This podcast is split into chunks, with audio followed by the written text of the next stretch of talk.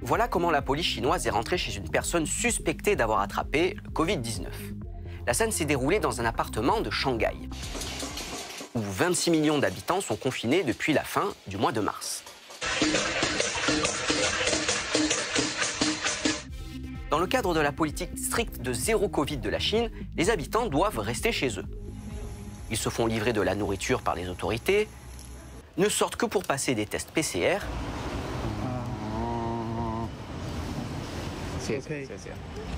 Et s'ils sont positifs, ils sont interpellés et envoyés dans des centres de quarantaine.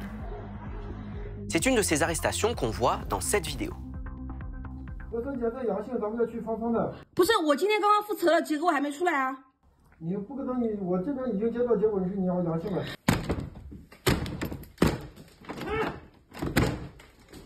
来来来，拍下来，拍下来，看好了。Wonderful，好。走，走了，坐好。走了，走了，走。 你们都追究追究。等一下，你们我报警，我报警，你们稍等。都已都已经是警察了，朋友们。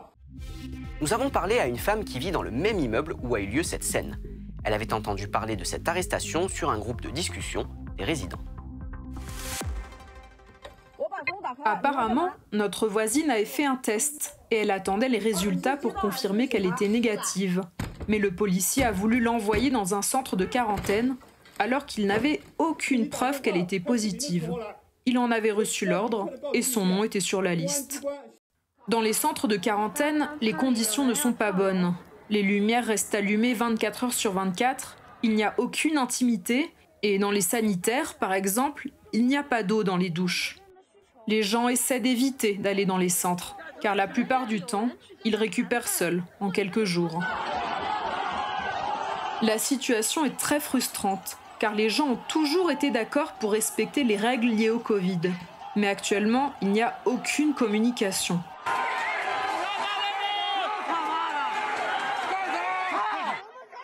Le problème, c'est qu'il y a un manque de clarté concernant les règles et les procédures. Tout se déroule sans base légale claire.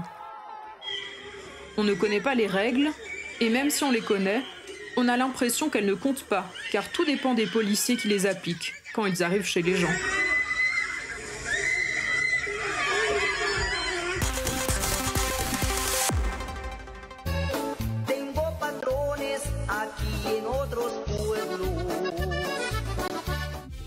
Ce jeune homme porte un sac rempli de feuilles de coca en Colombie.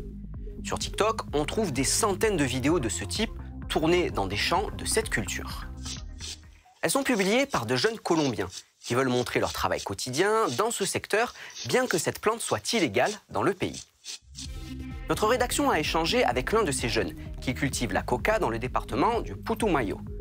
Bien qu'il montre son visage sur TikTok, nous avons décidé de préserver son anonymat pour des raisons de sécurité. difundo videos en TikTok para ir conociendo gente de otro lado y pues a veces la gente de otro lado no conoce la coca entonces se interesa en conocerla. Empecé a trabajar eh, cultivando la coca porque tenía un pedazo de terreno, lo tenía ya abandonado y entonces me puse pues a cultivar la coca. Acá en el departamento donde yo vivo, la mayoría de gente se vive de la coca. Es la posibilidad más efectiva de uno conseguir empleo. En el cultivamiento de la coca te va a quedar más dinero que trabajando en un supermercado, en una ferretería o así. Este raspa solo para tener dinero, buen licor, buenas hembras. En Colombie, environ 1 million de personnes travaillent dans ce secteur selon l'ONU. L'immense majorité sont de simples paysans qui cultivent cette plante faute d'alternatives. Les profits sont surtout réalisés par des groupes armés qui contrôlent le secteur, comme les paramilitaires, les guerrilleros ou les narcotrafiquants étrangers. Un secteur lucratif et sanglant, car la coca est utilisée pour fabriquer la cocaïne, une drogue dont la Colombie est le premier producteur mondial. Là encore, de nombreuses vidéos TikTok montrent les laboratoires clandestins où la coca est transformée en pâte de coca, puis en cocaïne.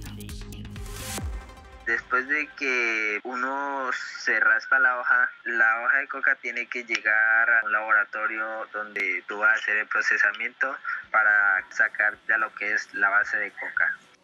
Ya al tener el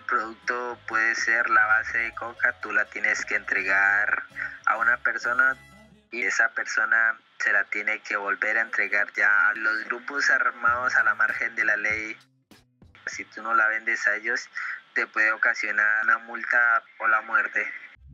En 2016, l'accord de paix signé entre le gouvernement et l'ex-guérilla des FARC prévoyait notamment des aides financières pour les paysans s'ils remplaçaient la coca par d'autres cultures.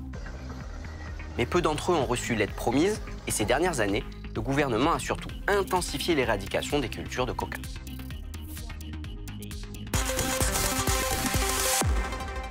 Voilà les observateurs, c'est fini pour cette semaine.